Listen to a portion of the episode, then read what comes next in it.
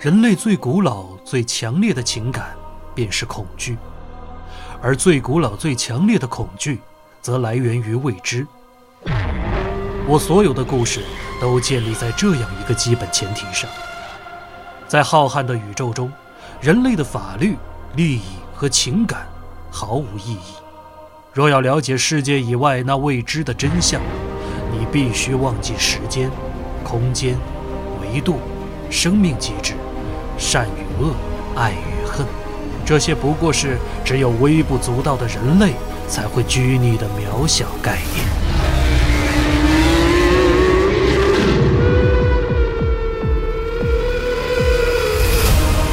美国恐怖、科幻与奇幻小说作家霍华德·菲利普斯·洛夫克拉夫特作品。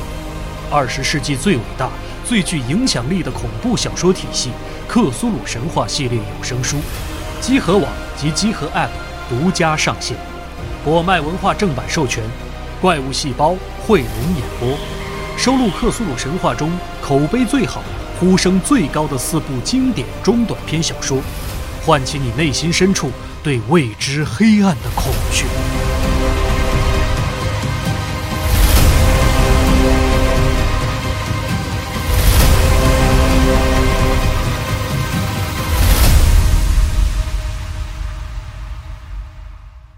核心高端的业界观点，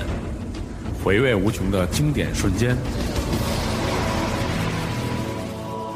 大家好啊，我是来自暴雪的金盛。 You're listening to Gaudio. This is Benson Russell from Naughty. Hey, you're listening to Gaudio. I'm Robin. I'm Matthew Scott from Valve. This is Gaudio. I'm Marshall Robin from Naughty. Dog. 哎啊，大家好，我是金汉。 I'm Jason Vandenberg from Ubisoft Montreal. You're listening to Jadio. 带你一同领略游戏文化最纯粹的魅力。 欢迎收听《加迪欧 Pro》。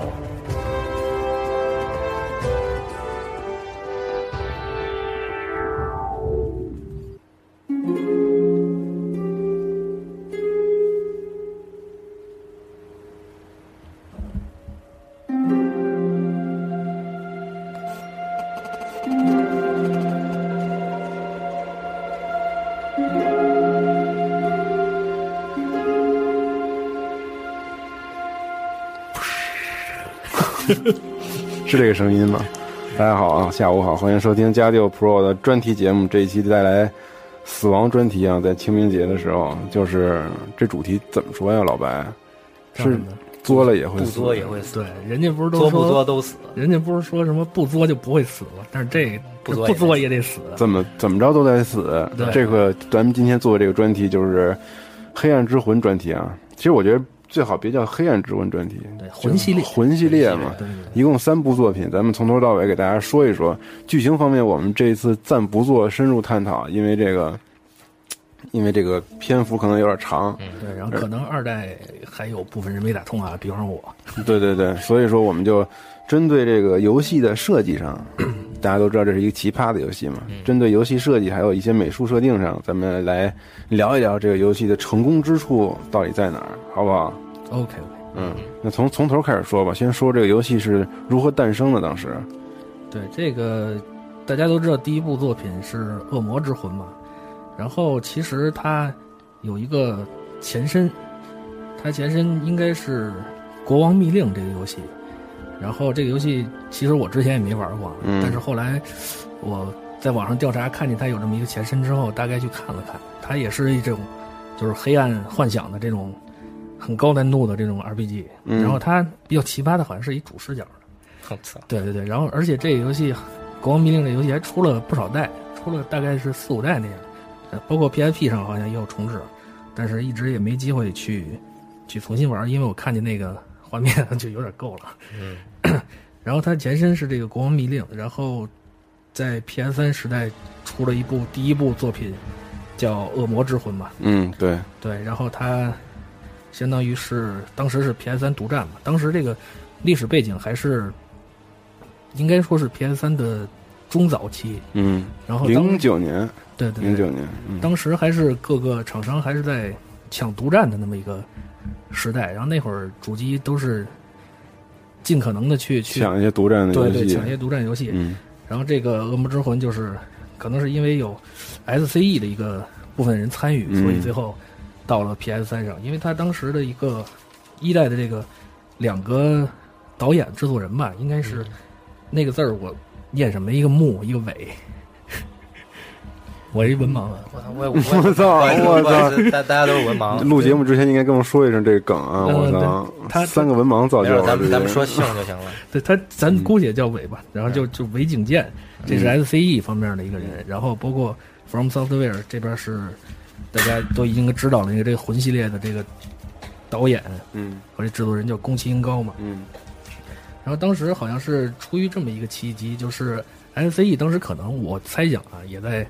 跟各个公司接触，希望有一些独嗯占作品能在 PS 三上出。然后这个韦景健就是可能接触到了，因为他是《国王密令》跟《装甲核心》的这个粉丝，哦，所以他可能接触到了这个当时是装甲核心制作人员的这个叫宫崎英高的这个人。嗯然后 他们就说，这个人韦景健问他说说这《国王密令》什么时候能有续作呀、然后这个韦景这个宫崎英高就说，那不如咱们一起来做一个吧。来一新的吧。对，然后这就相当于是就诞生了这个恶魔之魂。嗯然后咱们介绍一下，简单介绍一下这个宫崎英高，他最初是在一个外资的 IT 企业工作，然后转到了游戏圈儿。他是在零四年大概进的这个叫 From Software， From Software 对，然后最初是装甲核心的这个 Planner，然后职位也不是很高，然后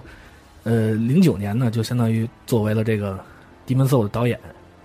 然后没想到出了这个游戏之后，在全世界卖的很火，是嗯，大概是卖了一百多万套，一百多万套，嗯对，然后当时算很大的那销很量不，错了，对对，国内也卖了三十万套。嗯然后当时怎么说呢？三十万，当时正赶上日本这个游戏界萎缩嘛，嗯三十万其实是一个不错的销量了。你像《如龙》这种 PS 三独占作品，可能也也就是五十万这样的对级别。嗯对，然后当时可能是独占嘛，权利金一方面问题，三十万应该是让他已经足够回本，或者说是赚了。嗯然后之后，包括这个 Demon Soul 可能就成了啊，这个那个 Demon Soul 就成了这个 From Software 一个怎么金说字呢？招牌。嗯对，金字招牌。对，嗯然后这个人也就升职了，嗯升职成了现在他是相当于是他们公司的第一制作部的这个部长。就是因为这个游戏而团扶摇直上三千里了，这就对对完对了，包括那个 Dark Soul 一代，他是全面成了那个导演兼就是制作人嘛。嗯然后，但是这个二代，他只是作为了一个怎么说，日本那边应该叫监督、监修，兼修，对嗯这么一个角色。然后，所以大家玩二代的时候，因为导演换了，可能也是感觉到跟之前这个作品有有些不一样，对有些感觉上不一样。嗯对，然后咱们就说说这个一些有趣的这个历史事件吧。嗯就是怎么说呢，《恶魔之魂》当时，当时呃，在日本的媒体上报道也不是很多，对，然后大家可能也没有看好这个，宣传的也不是特别的厉害，这对个游戏对，对嗯，宣传也不是特别厉害，然后没有人觉得这会是一款特别成功的作品对。后来玩家口碑给搞起来了。包括反米通当时只给了二十九分的一个低评价，嗯然后但是呢，二十九这个数字很有很意显思，嗯对，二十九，最后怎么说呢？这个低门座就是二十九分神作，因为飞米通实际上给了二十九分的游戏有一些特别怎么说特别牛逼的游戏，嗯咱可以举举几个例子啊。就口袋妖怪红绿刚出的时候，飞米通给了二二十，九，嗯然后包括幻想传说 PS 那代嗯也给了二十九，然后包括咱们在国内非常就是有玩家群的这个重装机兵一代，二十九，对，二十九，包括当时飞米通给的那个，就像月下这样的游戏，嗯它是给的嗯三十、它嗯但是也不是二十九。对，然后当时黑魂这这个恶魔之魂这个评价只有一个编辑是给了九分，其他都比较低。嗯然后这个编辑当时怎么说呢？他是飞米通这些评分编辑里一个比较有个性的这么一个人，嗯而且是很专业的这么一个人。他他之后怎么说？之后的一个让人就是比较津津乐道的一个评分嗯是，就是《最终幻想十三》缺的那一分儿是他给、哦是他给扣的，他给扣的，嗯对，对是这么一个人。然后当时 From Software 大概所以是他的这个游戏品味可能跟其他对人对对非对常意志化的一个人。对， 然后当时可能是他们同时做两款游戏，一款是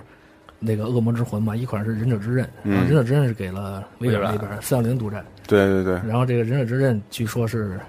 比较雷啊，嗯一般般。对，然后这个《恶魔之魂》这边是其实也是靠着玩家口碑对，完全是靠玩家不是一开始老外口口相哎老外传在。论坛上骂嘛了，对对对，弄他大这街个我操这个其实到后来媒体也是没有给翻盘或者什么的，只是欧美那边给的评价比较高。对，嗯，对，然后日本这边是纯靠玩家之间的这个口碑给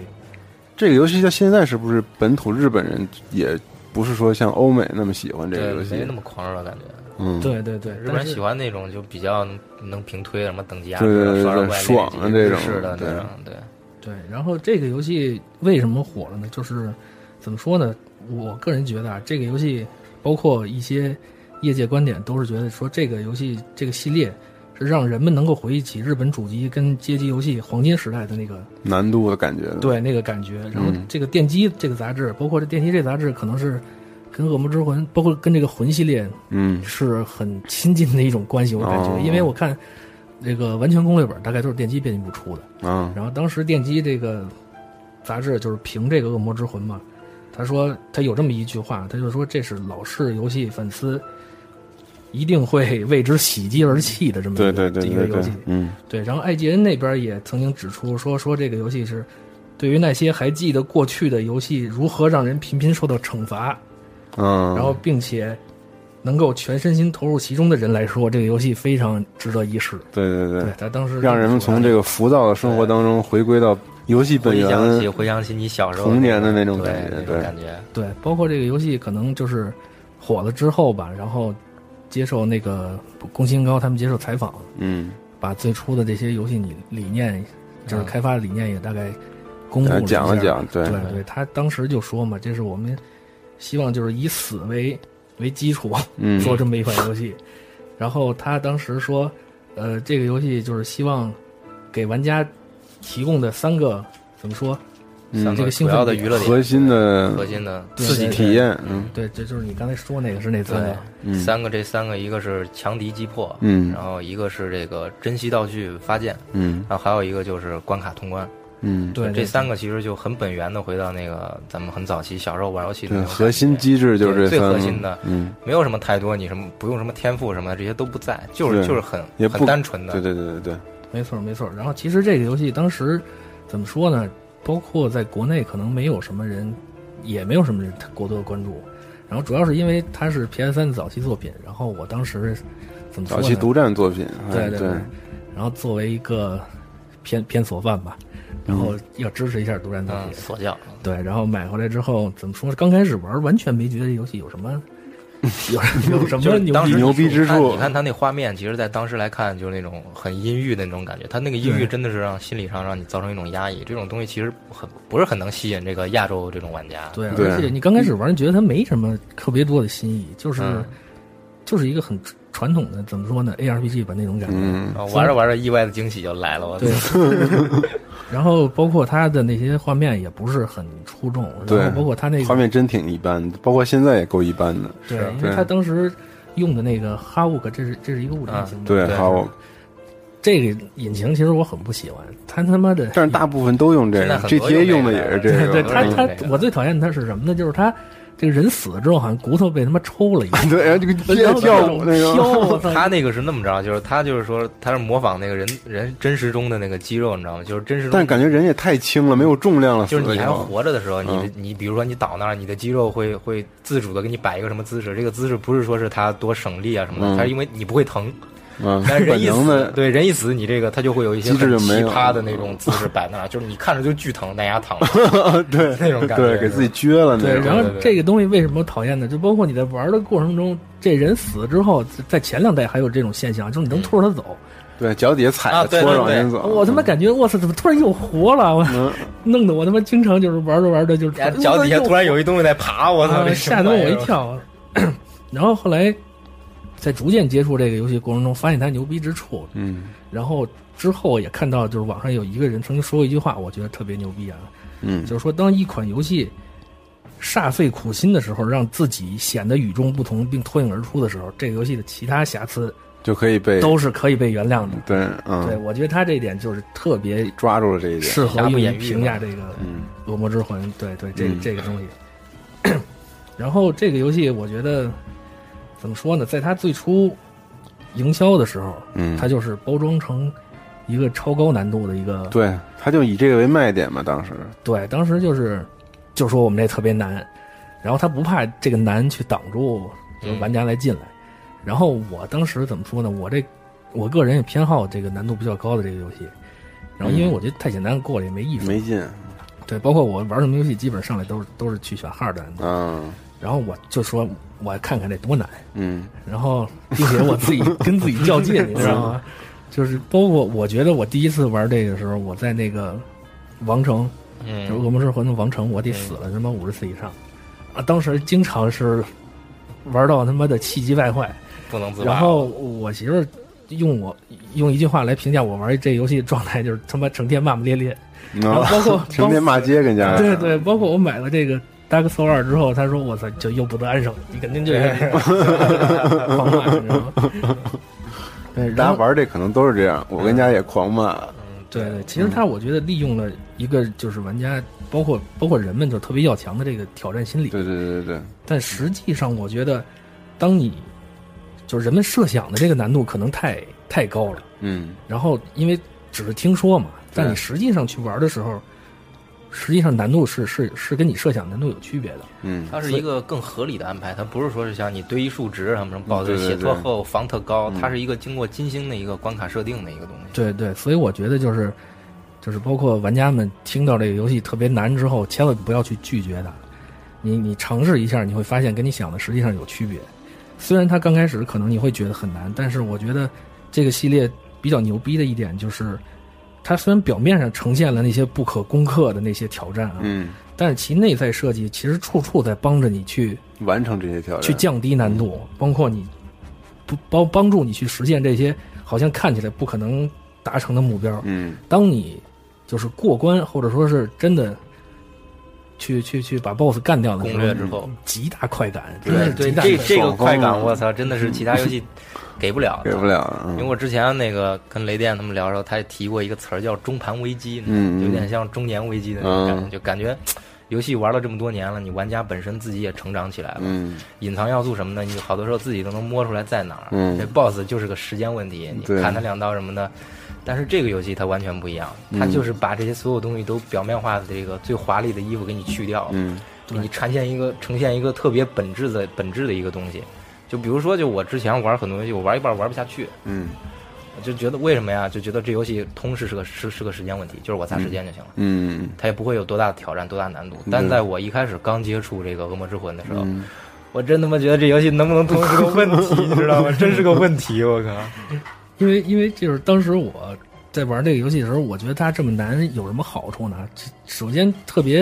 显而易见的好处，你这个人在玩特别难的游戏的时候，你会不自觉的投入了，更加投入。对对，你会时刻就是提高警惕，嗯特别谨慎行事，嗯，然后就是在这个过程中，你肯定就已经全身心投入进去了。对，然后包括当时这个 Dark Soul 一代出的时候，嗯正好国内可能正上一个电视剧，然后我觉得那电视剧的名儿其实就是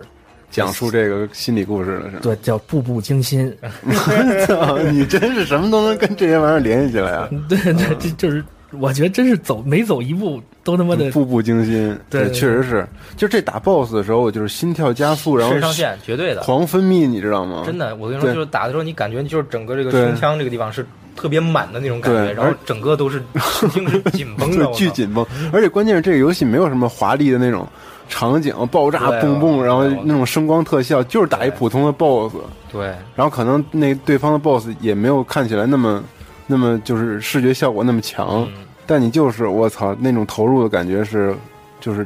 其他游戏里，我觉得现在就没有游戏能给你，除了这一个游戏对对以外，对对对所以其实出汗浑身，真的，对，所以其实在，在玩这个游戏，这游戏出之前啊，《Dark Soul 二》出之前，我其实还有好多游戏坑没填，包嗯括我正在玩，可能正在玩《自从幻想十四》之类的。嗯然后那天我就说，我把盘转一下就得了，因为现在时间有限嘛。结果就根本停不下来，停不下来绝对的绝对对，对就的根本停不下来。然后现在只要一有空，还是进进这个游戏去玩会儿对对对对，它这个游戏就很有意思，你看有一些 BOSS，包括有一些场景上面那个关卡配置、杂兵嗯什么，你看是特难，你玩几遍你都觉得难，但是你第一次你觉得它极难，不可能通过，嗯但你死完之后你就知道，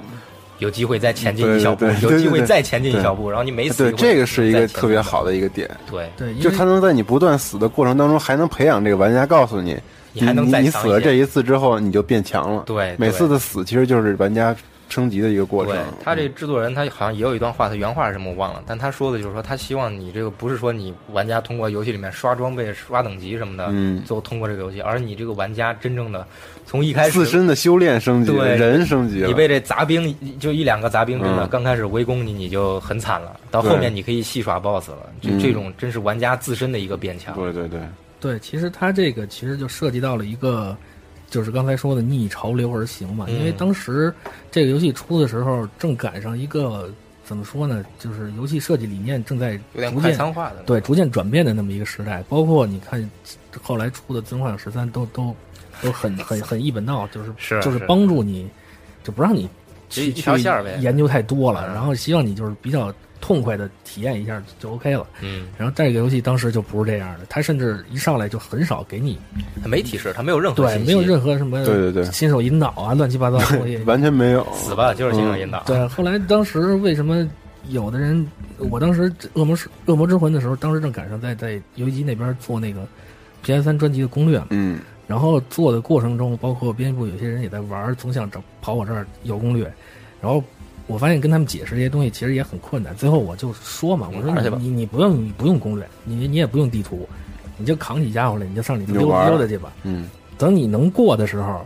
我跟你说，你可以默写地图，嗯，对，你你你对这个场景的熟悉程度比你们家还熟，嗯，对对，就是这么一个状态。其实这就是玩家的一个自身成长。嗯然后包括这个游戏当时怎么说呢，就是这个逆潮流吧，然后它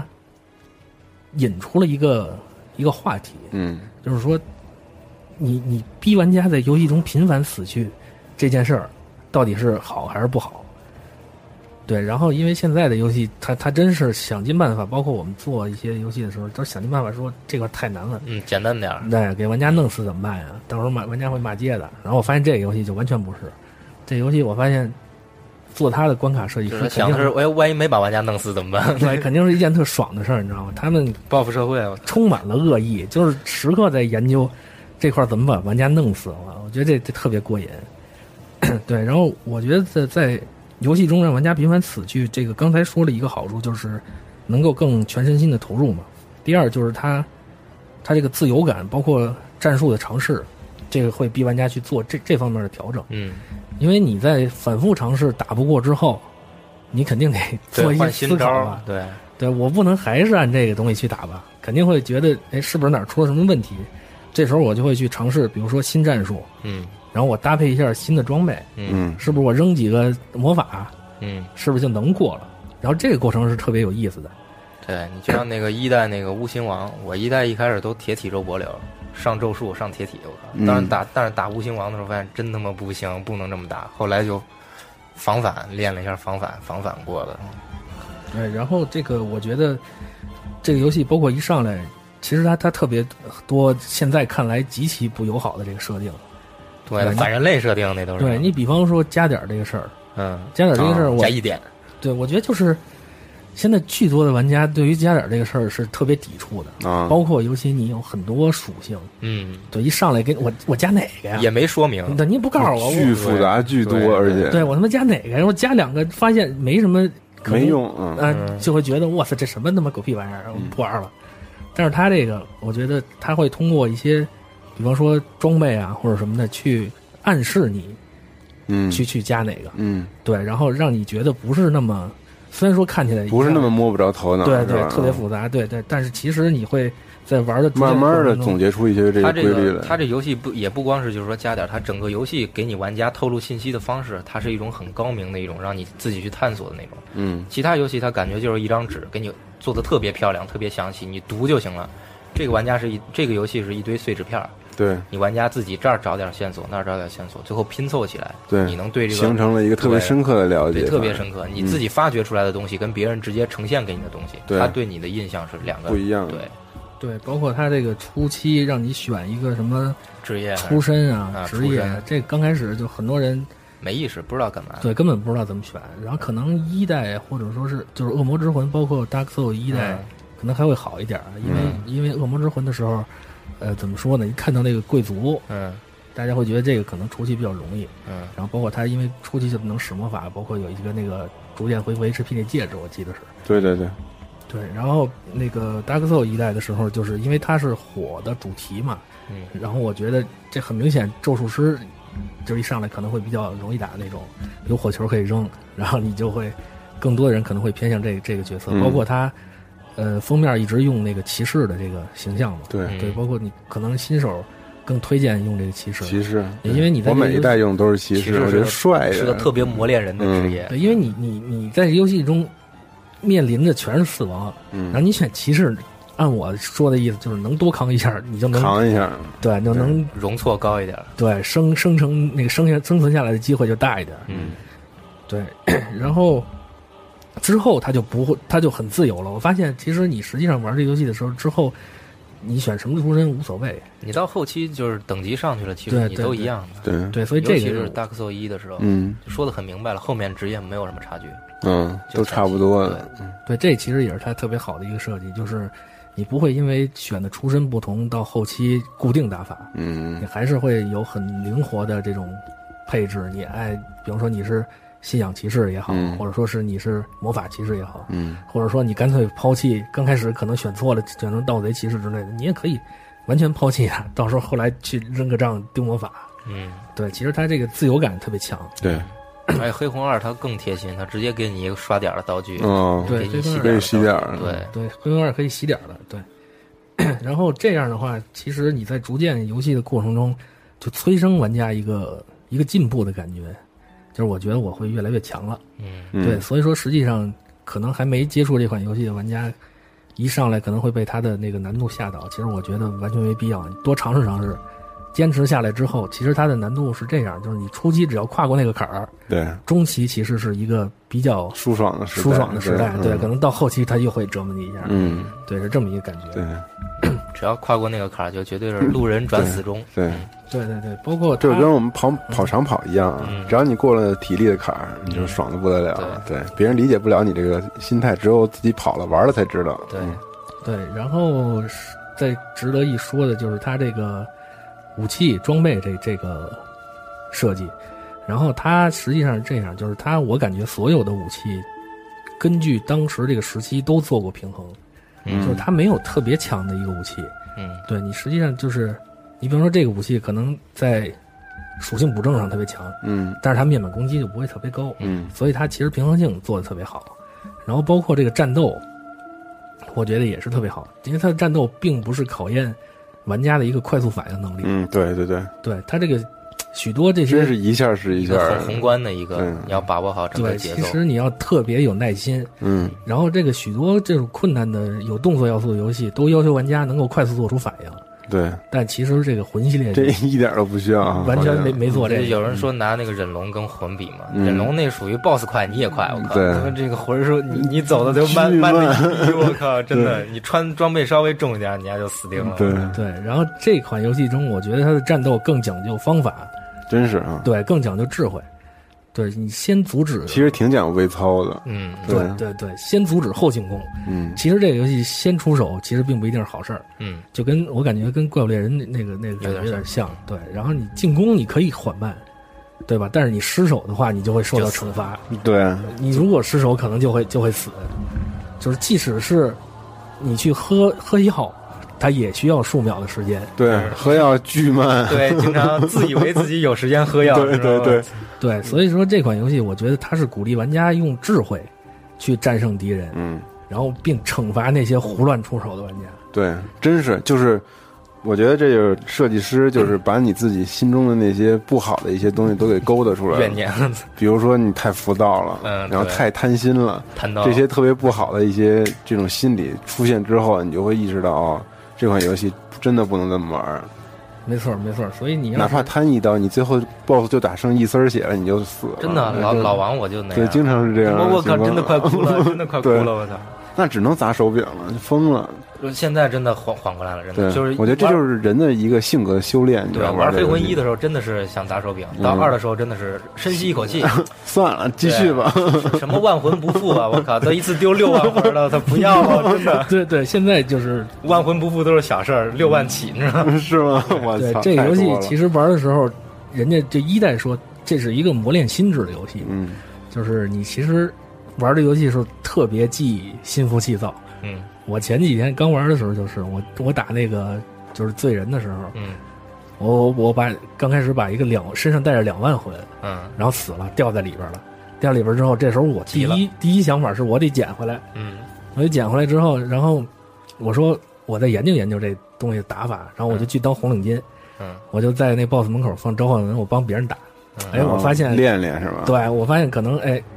一一次比一次有心得，嗯，然后结果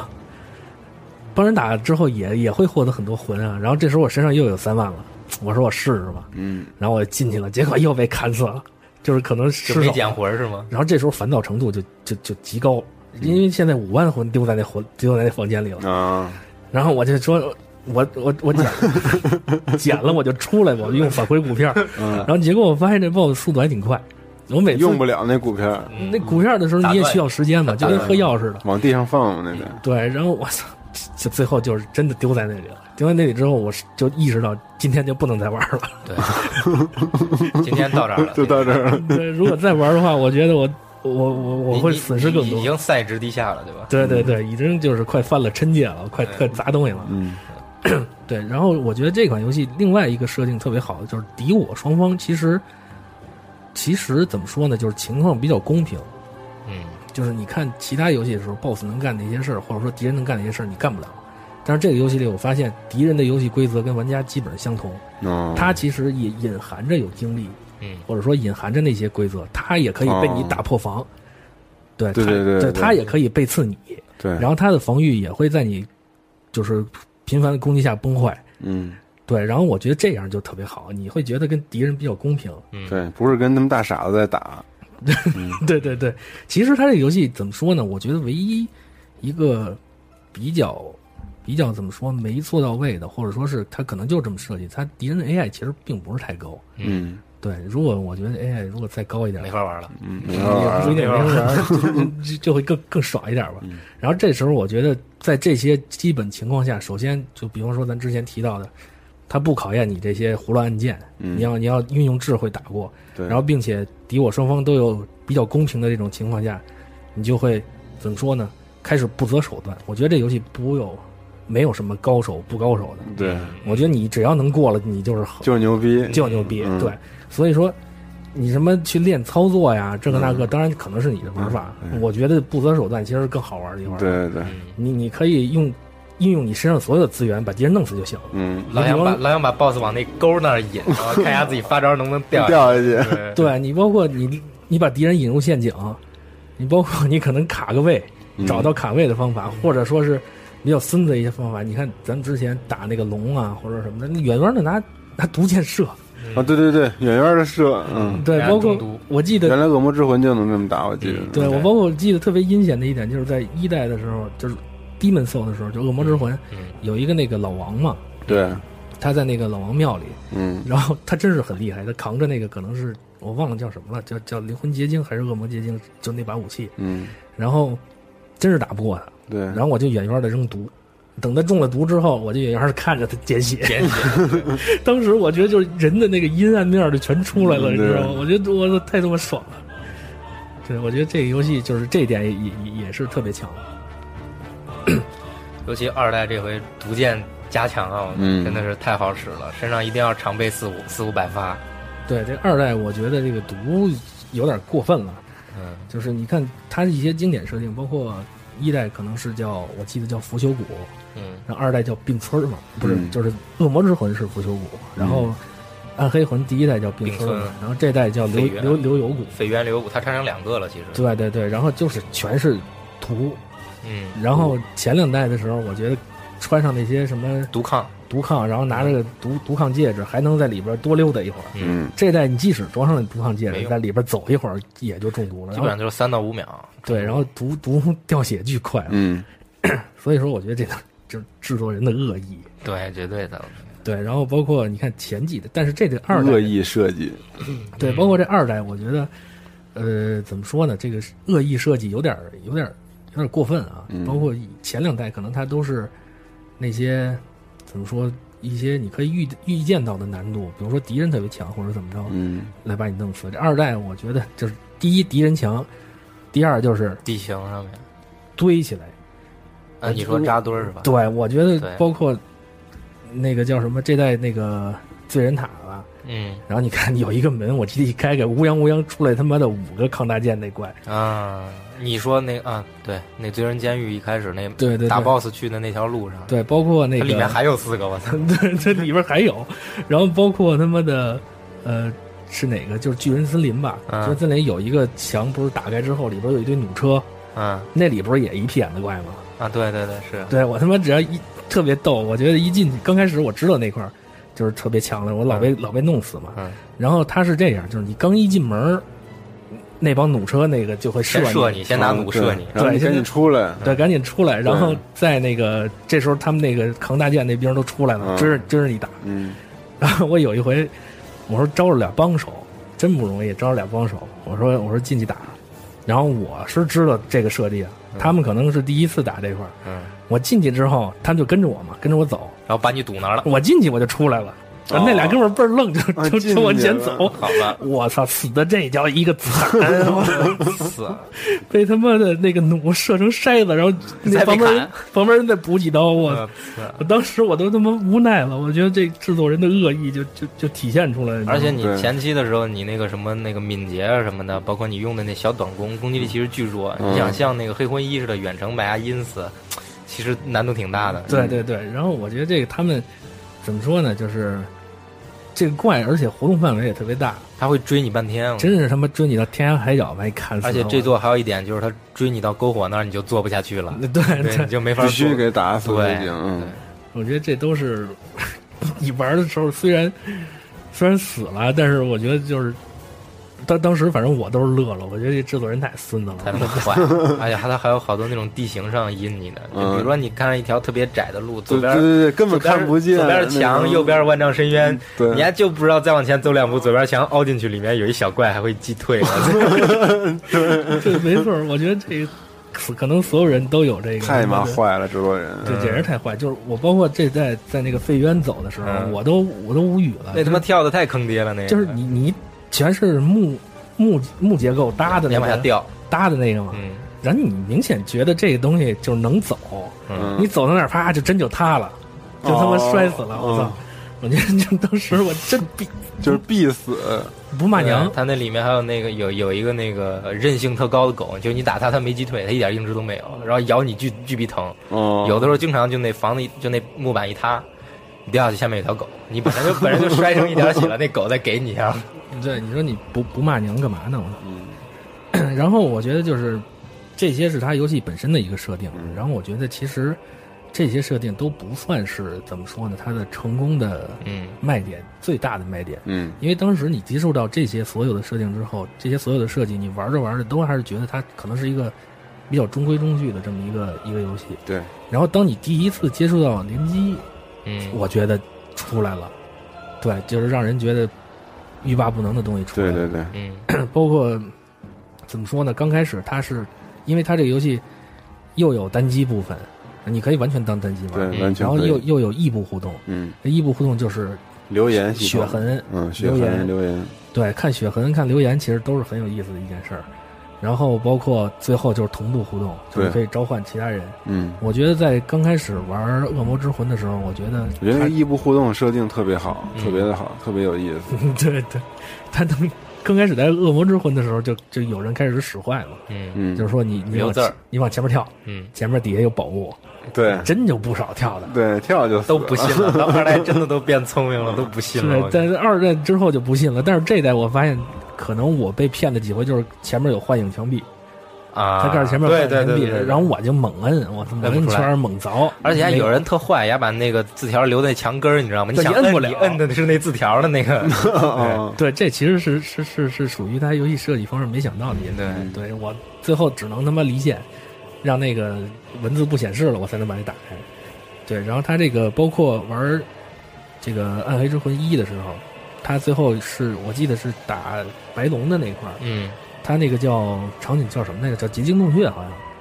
嗯，然后他呃他有一条路是隐形的，对你看不见。掉那冰渣，对对，你可能细心的玩家能看到掉冰渣儿，然后从那儿走，但是那个也很容易掉下去。对，是的，但是我发现就是玩家之间就团结起来，用留言给你铺成了一条路。对，当时真是感动哦的泪流满面，哦你知道吗？对对你对顺着他这留言走，你就不会掉下去。对对嗯对，这对太牛了。对，所以我觉得这个异步互动啊，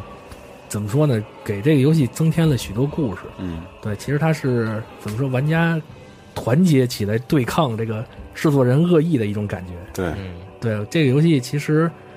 怎么说呢？包括到后来，制作人也是也都说了，就是希望这种联网设计是让玩家产生并肩作战之感，嗯结成同盟，共同对抗这个高难度的游戏。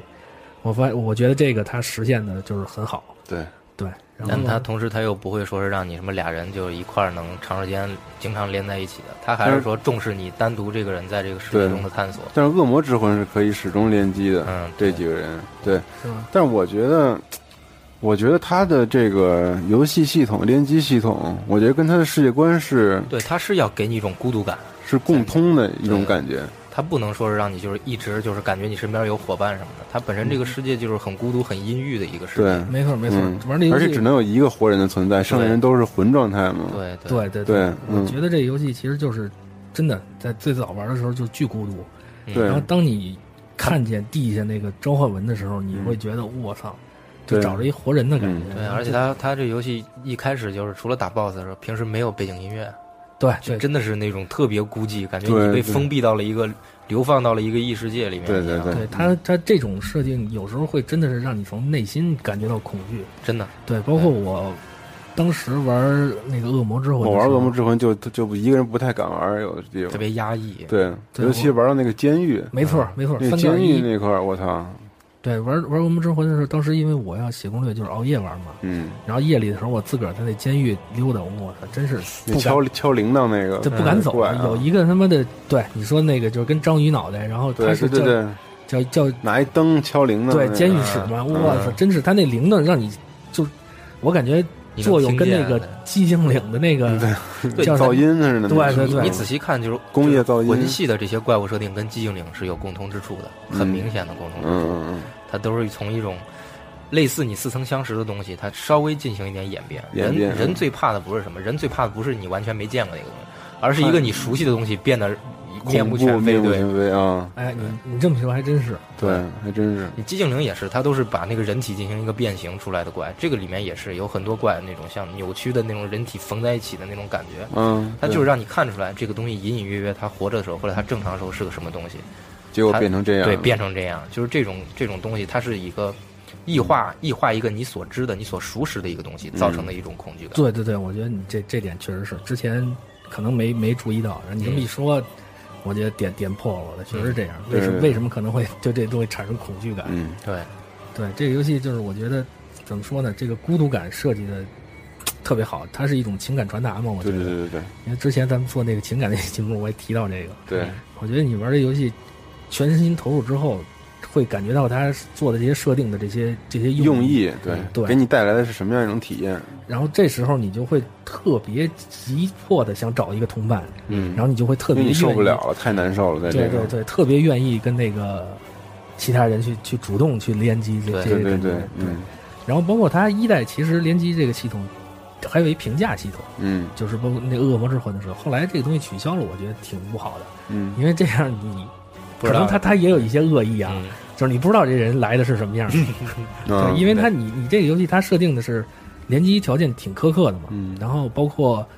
呃等级差，包括这代又加了一个那个魂的那个量，其实你想跟好友知根知底的人去联机，其实嗯挺难的。挺难的，对你基本上招来的都是你不认识的人，对，然后在一代的时候，就是《恶魔之魂》的时候有评价，你可以看到大概看到这个人怎么着，嗯。然后你招来的时候，你觉得哎这人靠谱，而且而且二代它那对对对，个能，看能看他的那个那战个绩数据什么的，对对对，而且二代它是二周目跟一周目不能连，嗯，就是它明确告诉你了。对就是对，这你就是嗯你通关的时候，它你开始开启二周目的时候，它会告诉你不能再跟一周目的任何玩家联机，就是就再也不能了，是吗？嗯再也不能 forever。哦，操，啊，你想玩你就重新建一个号，重新是建一角色，一周目再玩，你才能跟别人哎，那那我还没打算什么，那能入侵吗？我不知道，因为我没我没去那二周目，我现在都是在局部二周目哦啊刷东西呢。因为这游戏怎么说呢？设定这些东西，刚才咱们说的太都是太有自由了，嗯，太自由了，所以到后来一代的时候，恶魔之魂一代的时候产生了很多就是压级的打法，嗯，它不升级，嗯，不升级之后就挑一把自己最怎么说最拿手的这个武最器，熟悉的武器然后根据这个武器去配点儿。嗯配点儿完了之后，它等级不会很高，但是它已经能发挥这个武器的最大威力。哦啊，它这时候到那些低等级玩家区去入侵你，哎呀，可他妈烦了！我虐死他们，嗯对对对，但是我觉得这代可能也会有这样的嗯一些、一些设计。嗯，我是觉得它的联机系统是特别浑然一体的，和它世界观设定，包括它的塑造的，给你这种感觉。对，这种都是以一种游魂的形式跟你练的，它对不是不是活人。而且它联机需要你，你用游戏内部的一些道具来进行联机，对而且它它不用你选个什么菜单儿之类留的，的这啊那些些都是嗯，留的那些字儿什么的，都是它固定的一些语句、一些词汇的搭配。你对不会说你你说的巨详细，地上留一堆字儿，前面报 对怎么打，写什么时候傻怎么逼啊什么的那种，对，它哦，不会嗯对。对，你说到这点，就是、我觉得其实很多人这这其实是个交流上的障碍，是嗯技术人没员错故意给你设定了一个你交流不能对嗯完全的交流信息的这个这个样一个状态，但就是这种把你跟别的玩家若即若离这种感觉表现出来，才能体现出他这种世界观的这种孤独感。对你跟别的玩家永远不是全息的、全信息的交流，你永远是只能交流一部分信息，嗯对对更多的对信息你是把它连过来之后，嗯你通过他的这个对关卡的这个反应、对 BOSS 的这个、这种动作啊、这种攻击模式，你是相看互出来的学习，对，嗯，对对，所以我觉得这个这一点其实怎么说呢？有很多人诟病这个游戏为什么不能跟好友联机，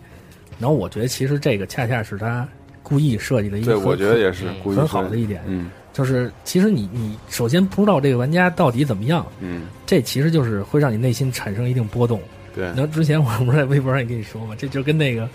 古惑仔》里有一集，他们去去钓妹妹的时候，嗯是你会觉得，哎，你招来这个人的时候，他到底是一个大拿呢，还是一个他妈怂逼？嗯， 对，然后来了之后，结果一发现是一怂逼，我操，你就就然后再重重复一下我玩三小金时那个经历。我我打那三小金的时候，招来一哥们儿法系，我感觉，我看那齐活了呀！我近战他远程，我靠大家可以开虐了。然后结果在台子上，那哥们儿就被第一个小金给拍死 了。对，然后其实我整个人都哭了，我操！对，我就说吧，就是当你会打的时候，因为我其实很愿意去帮别人打这个游戏，然后嗯去当红领巾嘛。然后因为它之后的联机设定跟最初复杂了很多，它包括现在你加入各个誓约呀、嗯之类的这些，你你去帮别人打，其实是会获得不少好处的。嗯所以我愿意帮别人打，但是有时候你就赶上那个那玩家真不真不会打，嗯，然后你哎呦这着急你就没法交流。然后我就说嘛，，毕竟还是少数这样。对对对，然后你就看到那个，比方说你刚才说的这代那个二代打这三守卫，嗯一上来你见到不少人就直接跳下去了，嗯，那怎么？那你真是着急，我操，真没法打。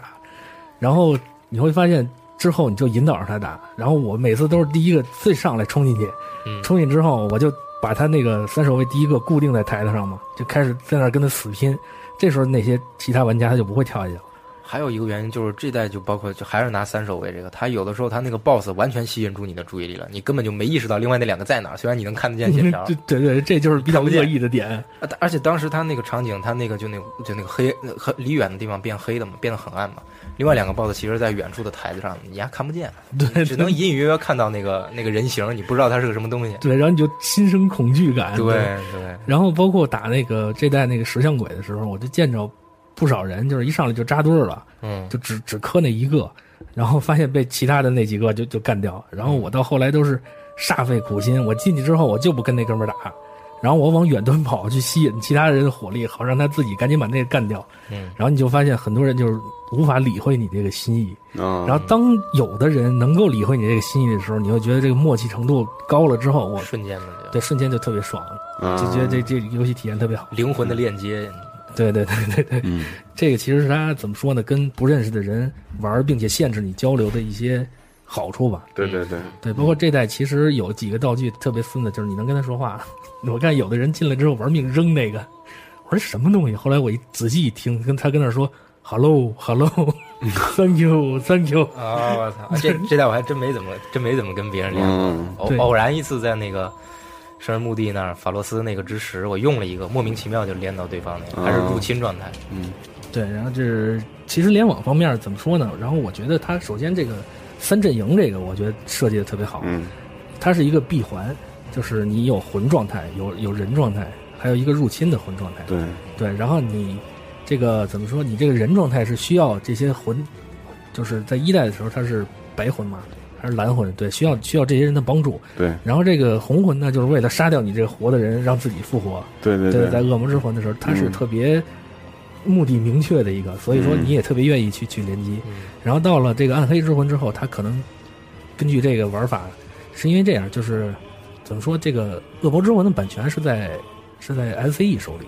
所以大家一起一直看不到这个恶魔之魂二。嗯，然后对到后来不独占了之后，嗯他们只好怎么说呢？换一个说法吧，换一个说法，对叫叫暗黑之魂。对然后出了之后，换汤不换药，但是对对对对，然后开始就是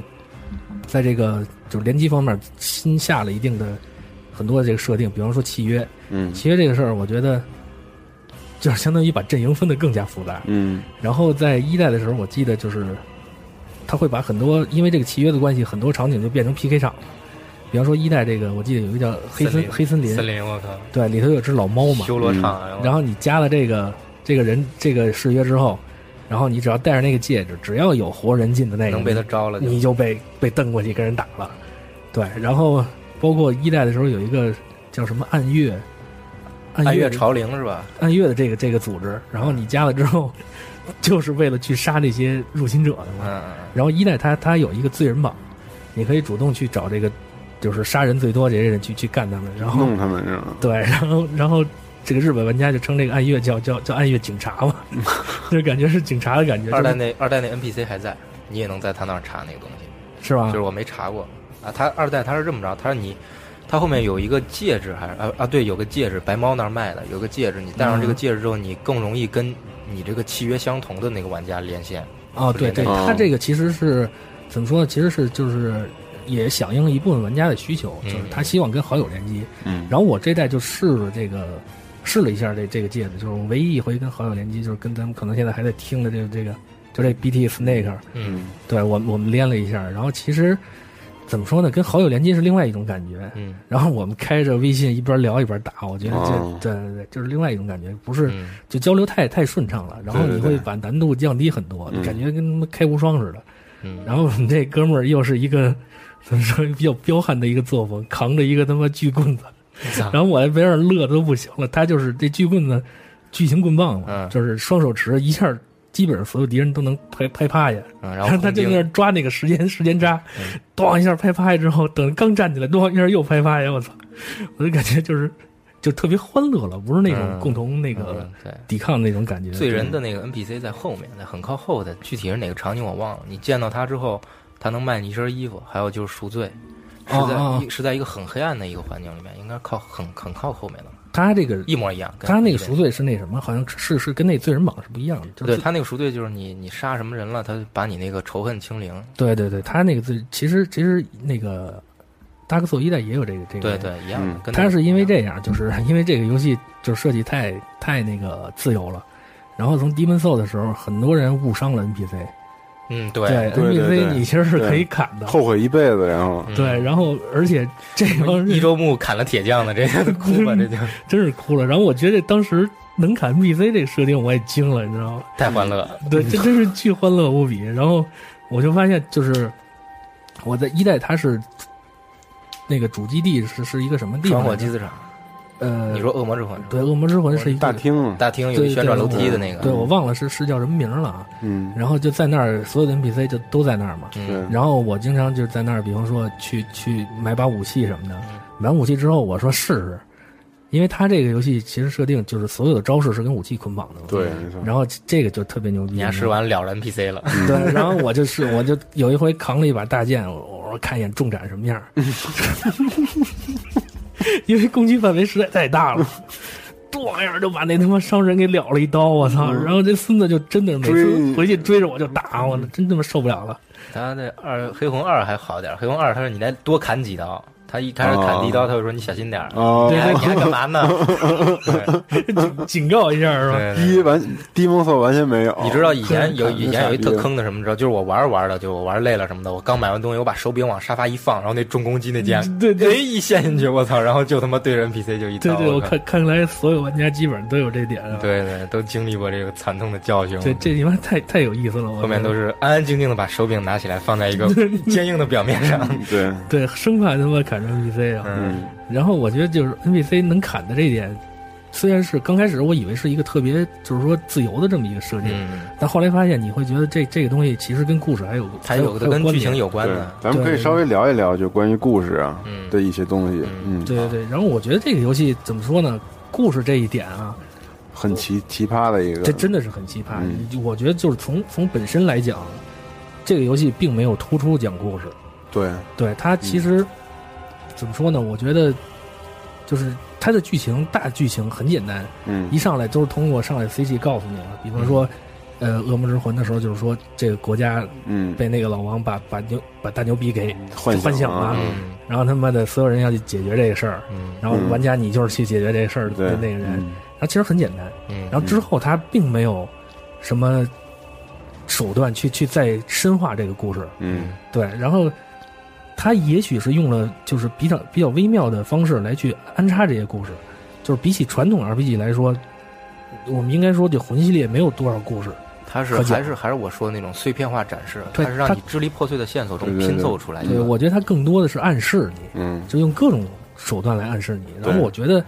就是玩这个游戏的系列玩家一定要仔细读各种装备的那个说明。嗯，对，这个故事都在这个说明里呢。对，把这而且些它碎片拼凑起来对它就是一拼起个来世界不观，不同玩家对这个世界的理解是不一样的，不一样对它的嗯正义、对它的邪恶、对它最终你要做出的抉择产生的影响都是不一样不的。一样，嗯，对对对，然后你包括你像你有的时候在一个偏僻的角落，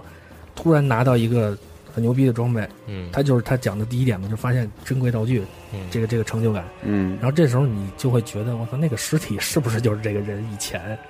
啊，对我就有这种感觉。对，嗯对你在一个，比方说，在一个塔塔塔尖儿那儿拿到一个什么什么，叫什么王子那个那那身衣服，然后那儿正好有个尸体，然后我觉得我操，这王子是不是就死在这儿了？在这个过程中，你这故事就就出来了，我感觉，嗯，想象出来了，自己脑补对对出来对了，对对，嗯脑补出来的，对。所以说他这个讲故事的方式，怎么说呢？就是按人们有一个，我看到过网上有一个评论说啊，他这个讲故事的执行方式实在是太有智慧了。嗯对，他是这么评价的，我觉得也是。所以说，其实这个游戏有很多种玩法，你在公关的过程中，有可能完全注意不到这个故事，对，对你可能就是把它当成一个设计很他好的，也没有任何脚本儿过场，它是然那后种，它是那种感觉，我觉得这么形容可能更贴切。嗯它故事就像一个巨大的一个背景，你一直嗯在赶路，你没有时间抬头看。嗯但当你发现你走了足够长的路的时候，你抬头你一慢看慢就会明发现白我了操，这幅画真美！我嗯，对对对，对对，而且它它特别有他特别没有浪漫的任何那个人为的故意的让你知道点什么的而那且种他感觉的，他的故事不是说是什么什么有那种就是后世的那种日本 RPG 那种很典型的特点，它就是说非常非常原始、非常非常经典化的一些东西，它给你嗯非常直白的表达出来，对就是那种北欧的那种神话什么的，嗯各种各样地方，它把那种神话给你串在一起，嗯故事都很直白，就神对人人对神的挑战，嗯，然后是人要封印恶魔什么的，对，嗯自我救赎这些东西，嗯对，然后它其实怎么说呢？首先，我们之前刚才提到那个孤独了，然后在这孤独这个这个世界中，你遇到其他玩家是一种对你这个孤独的这种稀释。对，另外一个，我觉得就是很重要的，就是一个 NPC。嗯嗯然后当其实我玩二代的时候，就是因为我在这游戏里，我知道时刻身边都是他们想要我命的人，能动的都嗯 对都都那么危险，对都很危险。然后我在玩到那个虚虚幻森林吧，那叫虚影森林，虚影森林、迷雾森林还是虚影森林？虚影森林，对，就是它有三岔口那个是吧？呃，对对，他啊他后来不是有一个大蝎子嘛？啊，其实那是蝎子个男 NPC 嗯，对，然后我一看，你还砍了，我说我我操，这这他妈怪太牛逼了，远这么程大大不见上吗？ 这么大个儿，我我我肯定不下去不下去，先跟他对话。啊，我把弓箭掏出来就开始猛射，啊， 然后他妈的射了两下之后，我发现哎底下出一字幕叹号，然后我当时用的还是毒箭，因 为我操，真他妈坏！人哎我家人家操中毒了，你知道吗？然后过了一会儿，他就说：“我操，你可够了啊！什么这个那个我说，操，褶子了，这他妈是 NPC！我操，你把 NPC 弄成这样，你你说是不是充满恶意？”嗯然后我他妈回去赎罪一看，要十多万的魂，我说去你妈！我就赶紧各处刷魂，把身上捡的那些都用了，我看你还赎罪了是吗？就必须赎啊！我没拿二龙戒指呢。你、哦啊，对。对啊，到后来找拿二龙戒指，然后你像对，啊太二龙戒指还挺关键，它的一龙戒指你要联机才能拉，对二龙就是 NPC 给。然后你像那个太阳钟楼那块儿，一上来那那嘴嘴倍儿欠的那个，嗯，那跟那手势说你要保护钟吗？这个那个，他就跟那儿坐着。然后关键是那一上来之后是一小门儿，嗯，你只要进了太阳钟楼，怪就往那些怪就开始往这门里拥。嗯，然后我把他刷了那个就是添了火之后就更难了嘛，嗯，一上来三四只怪就拥进来了，我没来得及往外跑呢，扫了一道，我说得吧，来来来一火焰风 暴吧。我操！直接给那 NPC 撂下来半管 血，丫就开始追着我打，我操！之后我 又又又十多万魂赎罪了，他这个反正他这个整个整体的这个故事，我感觉就是他通过这些 NPC，通过这些只言片语的装备的说明，嗯，还有一些道具的说明，包括一些他可能他自己会留的一些字儿，不是玩家留的。你嗯比如说像那个安第尔之管，他地地上会给你留字儿，嗯，就是这些东西它拼凑出来的一幅图景，就是那种很阴郁的那种，它是一个末世的一个感觉，嗯就是这个世界已经不再繁荣了。对，你现在看到的一切火都是即将熄灭对了都是他咽气儿之前最后的残景。嗯你是否能让这个世界重回繁荣？嗯，或者说你现在你要对抗的东西到底是什么？他不会给你讲得特别清楚。对，他最终是让你而且它没有任何人为的，就是强制你，比如说玩一个什么游戏 MGS，先把前面背景叭给你讲一遍对哎怎对么回事，对对对然后对里面谁是谁，名字叭打个字幕出来都没有，对对对什么东西都要靠自己去想。对，所以探索本身就是乐趣。当你嗯对当你就是通过自己琢磨嗯得知这些事件的时候，虽然它不一定是对的，因为官方我发现好像也没有这些东西的解释。对，比如说就比如说黑魂一的那个白蜘蛛，就当时你不戴那个戒指，你听不懂他说话。啊对但是对你对戴了之后，你发现我靠，真惨这姑娘啊！对对对对，然后他这怎么说呢？就是她是那个伊扎里斯最后的女儿嘛，嗯，她嗯是最后的子嗣，然后被诅咒之后就跟那个就魔化了，相当于。因为因为前两代的这个攻略本，其实我都买了，嗯买了之后，一般攻略本之后，就是里边会有剧情设定的一些解析，包括有那个叫什么制作人访谈之类的这种嗯东西。然后我发现就是完全没有，这攻略本里完全没有，嗯所以说官方去找对故事的解释也没有什么东西。他也是鼓励你玩家自己去猜对的，自己去分析的。对，而且我觉得就是刚才说到 NPC 这一点，我觉得 这 NPC 也是也是对，可以嗯可以谈谈有什么比较让印印象深刻的 NPC 是吗？对就从一代开始。首先就是老白聊一下，这也是制作者的恶意之一啊。嗯，就是他每代你会发现一上来会有一个灰心的人，嗯特别灰心的人。对 Demon Souls 开始就有一个嗯对一个战士然后，嗯上来就 C 劝你，你别别玩啊，对别别去啊，没戏嗯你肯定他妈被砍死啊，这个那个的。然后包括 Demon Soul 一上来之后，当你过了两关之后，这人就不在了，对，对，他就不再不再去去去去嗯去数落你了，或者怎么着。然后包括这些所有的 NPC，我觉得少数是因为你救了他们，他不对你恶言相向，对，其他的所有人真是，就是你比方说你去买那东西，然后你光看看不买，这帮人就哎说你你，你还这穷逼呀、嗯你过来看，你一定会死的，你别回来了。 你本来玩这游戏就烦躁，就嗯难，真想剁丫的。 就真真想剁。然后尤其昨天，昨天我在玩那个那个《大概索二》的时候，我又碰上那个扛假月光大剑那家伙了。嗯，然后第三次碰上他是在那你个是在王城是吧？不是我第三次是碰上他是在打周武者的那块儿。啊，我回去溜达去了。然后我碰见他之后，他就说，因为之前在如密的时候有一个卖武器的那个那那个商人卖铠甲的那个，屋里做的那个是吧？对，他说他跟你说就是那边有一个骑士扛那把老剑，献宝，对，他说那个剑肯定特牛逼，嗯，然后说你能不能给他买了。对你把把那个剑，你问问他能不能出让这个那个，这时候你就已经盯着那把剑了，嗯，盯着那把剑之后，然后你就不不断的在跟他反复对话中，最后那个人哥们儿就告诉你说啊，你这个剑这个剑是我们传家宝，我肯定不能给你，你你不过你要想拿到，你可以把我砍死。 哇，他就这么说的，当时我就就很想砍 他。那好吧，那就 对，我就满足你这个需求吧，我操。呃但是还是忍住了，因为之前这之后肯定还有剧情。因为据说他拿的那把剑是假的，对对对，据说他拿那把剑是，他哦不是真的月光大剑，嗯真的月光大剑要用公爵的魂儿去换。哦，对，然后我觉得 NPC 这点可能在 Demon Soul 的时候就不是特别的设计，特别特别精妙。嗯，它可能只是怎么说呢？没有什么没有什么剧情发展。对，到 Dark Soul 的时候，它就是一个非常大的一张嗯宏图了，就是让你一点儿一点儿去拼凑出来的那个故事是非常非常有意思的。对，然后你会发现这些 NPC 的其实剧情你要想发展完，其实隐藏的挺深的。嗯，对，然后你你我我觉得就是，而且怎么说呢，在 Dark Soul 里，每一个 NPC 我觉得最后都没有什么好下场，嗯，就是让你感觉真的越来越越越凄凉那种感觉。有点绝望。对就尤是其是你初代的时候，你玩到最后，你才知道那个王巫行王，他本身他是为了延续世界，嗯，他把自己封印在那个地方，嗯等待一个人来打败他，嗯，点燃这个火，继承他，嗯就包括太阳公主让你去祭火，其实就是所有的 NPC 都心知肚明，除了那个另外那个另外那条大蛇，嗯那个孪生的另外那条大蛇，他告诉你你。你如果去按照这些 NPC 的指示，最终达成这个最终目的，你是要奉献自己，嗯那你现在看看这个世界到底值不值得你拯救？嗯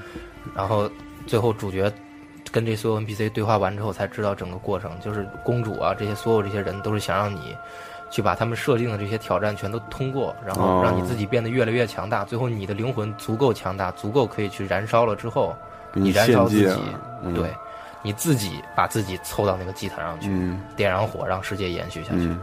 对，我看这个这这这个叫什么聊天室里有人提到那个金闪闪啊，嗯我发现就是有很多 NPC 确实是玩完之后， 你可以就给人留下怎么说很深的那个印象。还让你杀防火女嘛，一代对的，时反候正包括那个在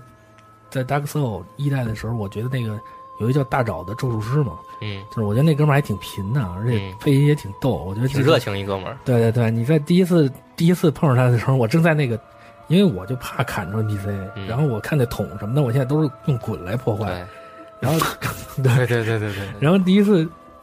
在那儿之后，我就在那个屋里就全是桶，滚来滚去我当时根本没看见他，我跟那儿滚来滚去，不知道有正看不见 NPC 你藏在对桶里正滚那个桶呢，然后突然有一个人哎说：“嘿嘿嘿，那边那哥们儿， 说你救我一下怎么着？”最后把他救了，救了之后，他就特别热心的就教你什么咒术啊，乱七八糟的。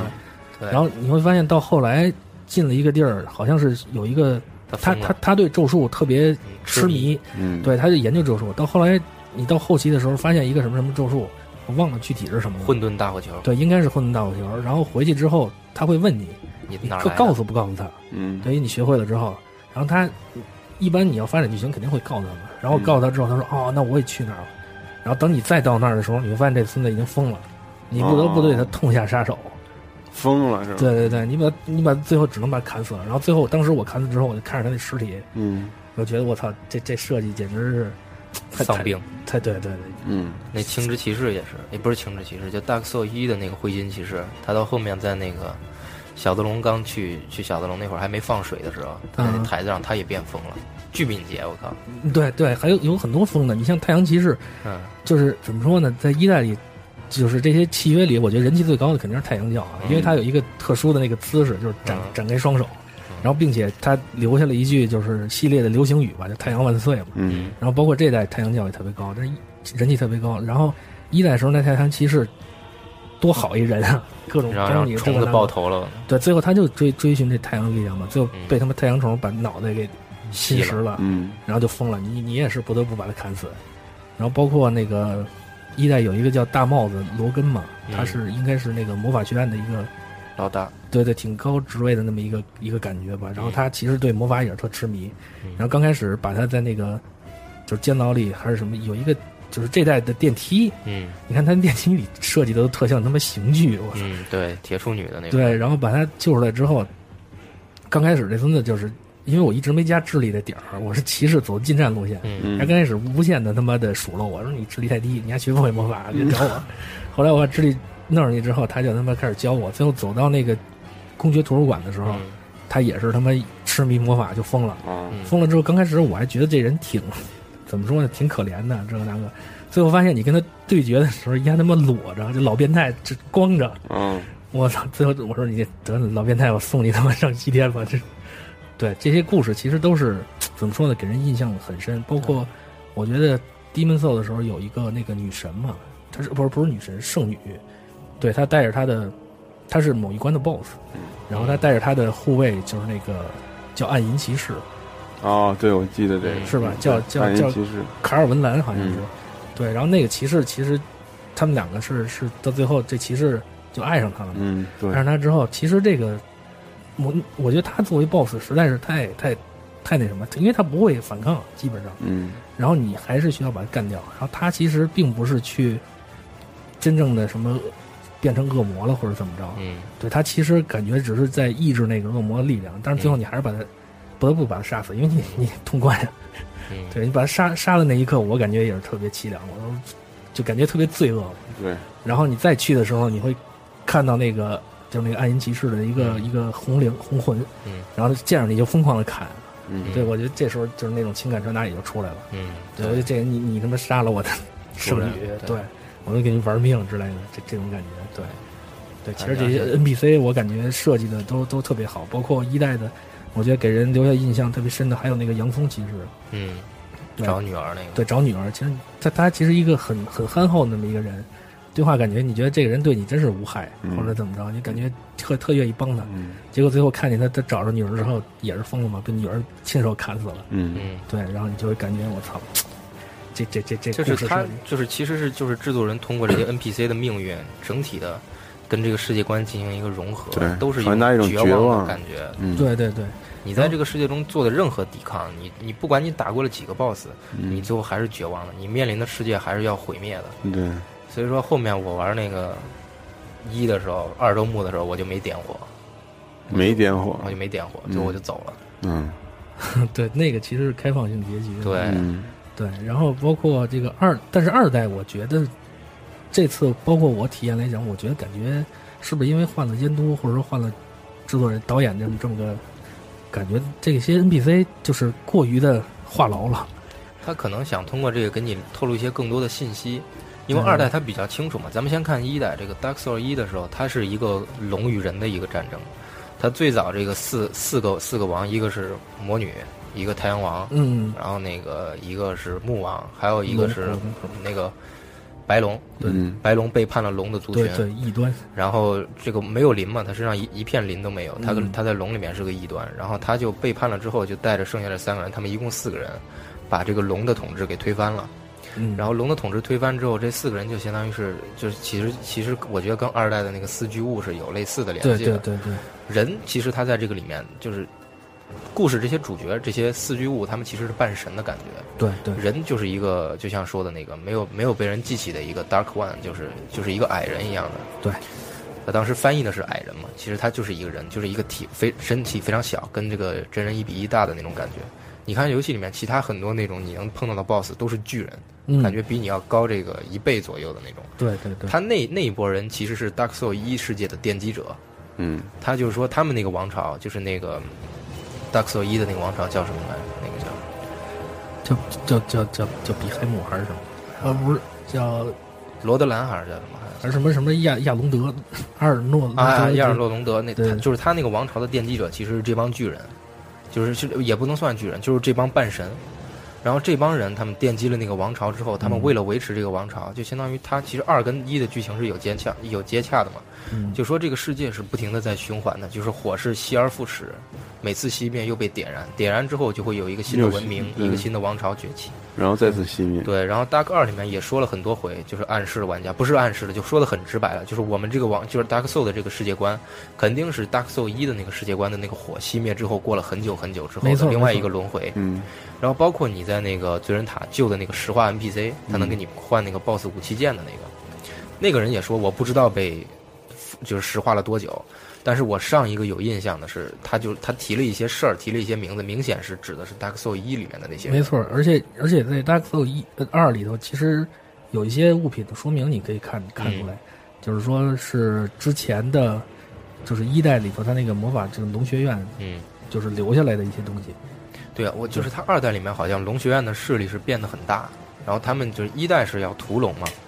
二代就感觉就是二代的那些就是就是那些王那些圣人，嗯他们是要拜龙的，哦就是崇敬这个龙，所以有一个龙祭坛嘛，然后哦你把那个龙祭坛就是你过了那个地方杀了古龙什么的，然后后来你拿那个古龙的魂，嗯拿完之后那个王妃就是还是人状态的那个王妃，她在王座王座上好像会亲口告诉你那个古龙是人造的。哦，就是说二代里面好像就是说他的这个主要矛盾就是这些先人、这些先王们，他们要守护这个这个王国，嗯，守护这个王国，他们要把它建造起来，然后他们就去奴役了一些北方的巨人。嗯，我个人理解啊，我说这其实这些巨人就是一代里的那些圣人。哦，然后，而且就是我之前跟你们说，就王城里面有一个房间，里面有好多面具、脸一样的东西。嗯，但是咱们这个二代里面所有的巨人都没有脸，就是那个地方是挖掉的。我觉得可能就是说，我个人理解就是二代的这帮圣人们，为了就是去继承这个国，我为了去发展这个国王，我我发展这个王国，嗯，去去让这个世界延续，他们把一代的那些人的身份全偷掉了，然后一代的这些人，他们又想就是又想要回这些他们自己的这个王权，他们就投靠，也不能说投靠，他们就转而去向一代自己反对的龙族去寻求帮助，嗯所以他们最后人造出来一条古龙，就是你能看到那个古龙 NPC 是人造的。嗯，然后在那个安第尔之馆里面，也是也是有很多那种，你看他们想造东西的那种感觉，包括那个啊巨大的古龙尸骸，那个龙骨在那儿。啊，想还原嗯这对个嗯他那个安第尔馆里面放了很多那种笼子一样的东西，里面关了各种各样奇形怪状的生物嘛，感觉他们就是想通过这种对龙的崇拜，对自己之前的敌人寻求帮助，来嗯推翻现在的这个东西。对你说的这个，其实就是一些我觉得系列经典的这些设定啊，嗯像巨人啊、古龙啊这些东西。嗯嗯，你包括一一一一代里，我觉得你看一代里就是 Demon Soul 的时候，恶魔之魂的时候啊，嗯不是一代是恶魔之魂，嗯就是他一上来 其实是六个拱形石，六个拱形石，然后有一个拱形石好像是他被被打碎了，一直在那儿黑着，玩家也进不去。嗯他好像当时说的就是什么北方巨人的拱形石被被干掉了，然后包括这代里我看一上来也是最后的巨人嘛，包括巨人跟这个这个王叫叫什么王来着我忘了，就是发生战凡争德了拉克，对对对，发生战争之类的这些事情，其实嗯它就是一些经典的设定。然后包括，其实我觉得除了这些设定的话，包括武器，对他套用了很多现实中的一些武器，对就你比如包说就是可能我比较熟悉的，然后就是你这给大家个说说吧它，是专有业角度来对讲讲一讲。游戏里面它，比如说你一开始拿的那把叫扩剑的剑，嗯，它其实在中世纪来看，它是一把骑士剑，嗯它上面有一个很明显的、很明显的这个血槽，嗯就是它的剑的正反面，嗯它都有一个凹进去的这个槽，这个槽它哦一这开是始叫血槽放血用的是吗它一开始说是放血用的，就是说是传说中啊，就是说你这个剑武器嗯冷兵器砍进血肉之后，会由于这个跟你跟你血肉紧密的连接之后，造成一个负压状态，你的兵器会抽不出来。嗯哦，有人说是这个血槽是用来就是把这个血放出来，降低负压状态，能让你的这个好抽出来，对，能让你这个武器能更快的抽出来。但事实上，就后面有人做实验啊，就说是这个负压它需要你这个血流出来才行，它这个流血这个时间你是一个绝对危险的状态。哦所以后来就发现这个血槽其实不是用来放血的，但为什么叫血槽呢？美军那边啊，就他现在很多嗯现代武器，它也有这个特那点。匕首里也有这种，对，，它其实不是血槽，他们现在改名叫凹槽，就嗯美国那边统一叫凹槽。嗯它最主要的作用是什么？咱们看痕迹页面就可以看出来。嗯，你没有这个血槽的时候，这把剑的剑脊只有一条，对，它最高点只有一条。嗯然后当你有了这个血槽之后，它就有两条剑脊，对，加强最高你点嗯剑只有身的两。个，，对你正反面每边每一面都有两个剑脊，这个两个剑脊就是加强你的这个武器的这个劈砍的时候的这个结构的稳定性。哦，因为它有很多这种，咱们看啊，Dark Soul 的这个，包括这个后面 Demon，包括前面 Demon Soul 后面的 Dark Soul 二、嗯它很多武器，它外观上来看是生铁制的武器。生铁制的武器什么叫有一生个铁制有一个什么特点，就是它容易很脆。生铁就是它是铸造，那生铁的这个武器耐久是不是就特别低？这种感觉对，，它就属于是那种，比如说 你你要先造一把剑，有一个嗯模具，对，你要先造一个模具，然后你把这个铁生铁把它的碳含量控制在这个百分之多少，百分之四还是百分之多少以下，嗯然后你把这个模具里面注进这个液体状的生铁，嗯然后这个生铁冷却成型之后，它就是一把武器，一把武器你把它打磨打磨就可以用了。嗯然后熟铁它是个什么概念？熟铁它是碳含量更低，就是嗯碳的含量越高，这个金属它越脆，哦，它的韧性越差。熟铁就是说最典型的一个就是古罗马的那些军团兵用的那个剑，它里面有很大一部分它是用熟铁做的，尤其是军铸官造的出对来，的，它是锻造，熟铁是用来锻造嗯锻造。就熟铁就是说说它是这么跟你说，就是嗯生铁它是一个从液态到固态的加工过程。嗯，熟铁是本身就是固态，我们把它烧得非常热，让它在一个高温高压的固情态况到下，固态，固态到固态，它通过不停的增压，就是敲打。现在就古时拿候着是锤敲子打，狂对打，现在是有那种增压的那种模具，有嗯那种车床，把它这个压力变了之后，让它内部的这个分子结构发生一个变化，让它这个更紧密是吧对更紧致。所以你看那哦个生铁的断面是粗糙的，熟铁的断面是亮晶晶的，有一个哦有一个反光的一个状态。我操，太专业了，真牛逼。然后它这个，你看古罗马的那个，就就是咱们这个里面啊，一上来的那把，就是它那个它的那个带血槽那个剑，游戏里它第其一把实剑，对它叫扩剑，对吧？嗯其实扩剑不是那个样，扩剑更像你在游戏里面后面能拿到的那种双手巨剑。它扩剑的一个典型特征就是它的刃锋是平行的，嗯，它的两条刃锋从剑就是从你剑身的末端开始一直到尖端，是完全平行的，然后在尖端进行一个小小的收锋。啊哦它主要用来劈砍，它上面不会有血槽，就不会有这个加强，因为它本身它熟铁断的，它很难就是去很难就是去把它弄坏，哎嗯而它本身很重，你知道吗？嗯熟铁它就是古罗马军团兵，它有一个笑话嘛，他就说这个军团兵们在厮杀的时候砍一段时间，他们要回到那个盾牌兵的身后，把武器掰直，哦就是说这个熟铁的这种东西，因为当时这个加工也考虑到重量什么的，它会做的比较轻薄，比较轻薄，让你能单手使用，因为你另外一只手要拿盾。对，然后你拿盾的这个情况下，你这个右手的武器就必须很很符合你的这个就是你的腕力的要求。嗯而且你看这种这种单手的武器，它一般它是双刃的，为什么？你看游戏里那个敏捷那个数值，嗯，敏捷那个数值，你要用敏捷的刀，全都是单刃刀。为什么？你一一击不中，你回劈的时候，你需要一个翻腕的动作。嗯啊这个翻腕的动作在作战过程中很要命的。你武器是有重量的，你翻腕的时候，你能不能翻到那个刃冲敌人的那个角度？这个是很要求你的技术的，所以它对你我这个操嗯敏捷是要求很高的，要你非常熟练。而古时候这种战斗，它大部分的士兵是未经过这种专业军事化训练嗯的，他就是劈砍，就是就就就农民抓过来就是劲儿大，砍就是劲儿大，嗯所以它做成那种双刃剑，就是为了一击不中，不用翻腕，可以进行直接第二次攻击，哦，它是这么着。我操，这这这太专业了。这太而专业且了而且你看那个《Dark Soul》里面，我就我就说一个我觉得他做的非常屌的一一身甲啊，嗯就是那个狂战士那个甲，嗯他所有的甲，你去看他那种就是他的那个扎甲，就是扎甲，咱们就说就是比较典型，就是日本那个和甲，它是一片儿一片儿一片儿压一片儿，对吧？但是你看《Dark Soul》里面那个熔火城的那些卫兵，嗯，他穿的那个和甲，外面来看，你看它是像很像这个合适的铠甲，但你仔细去看，它压的时候都压反了。就是正常的合甲来讲，它应该是最底下的那片儿压住最上面的那片儿，嗯，再压上面的另外一片儿，这样是方便你抬抬胳膊的这个动作，对啊，抬但这胳样膊抬腿的这个动但这作。样好像砍下去之后会会有阻力啊。对，这样你这个剑砍上去之后，它也会有这种就是跟产生那个阻力什么的，嗯但它主要考虑的是活动性。嗯你看那个《Dark Soul》里面王城卫兵那一套，就火抗比较高的那套，嗯就熔铁城的那套啊，它它都是反着了，来，对，它都是上面一片儿压下面一片儿，压下面一片儿，再压下面一片儿。它这样，你可以这样想象一下，肩膀这个地方是你这个装甲最终的这个承接点。嗯你这个承接点，你每次向上抬，相当于你要把这所有片儿都抬起来，因为它是一个逆逆临的一个状态。对啊你，要往上抬，你这个胳膊是很很不便很活动重的啊，，对。嗯你所以说它要反压，就是咱们中国最靠最早开始就是秦汉的时候，这个所有扎甲都是反压的。嗯但是你看这个《Dark Soul》里面，他那个狂战士那身甲，他的他的裙甲全都是反压的，嗯这是他这个游戏里面让我觉得就是他制作人挺用心的，因为他啊狂战士他也是想就是做成那种荷甲那种风格嘛，他只在这一个甲上做了这么一个东西，当然更多的他那种就是这种正压的，他是为了一个美观而看。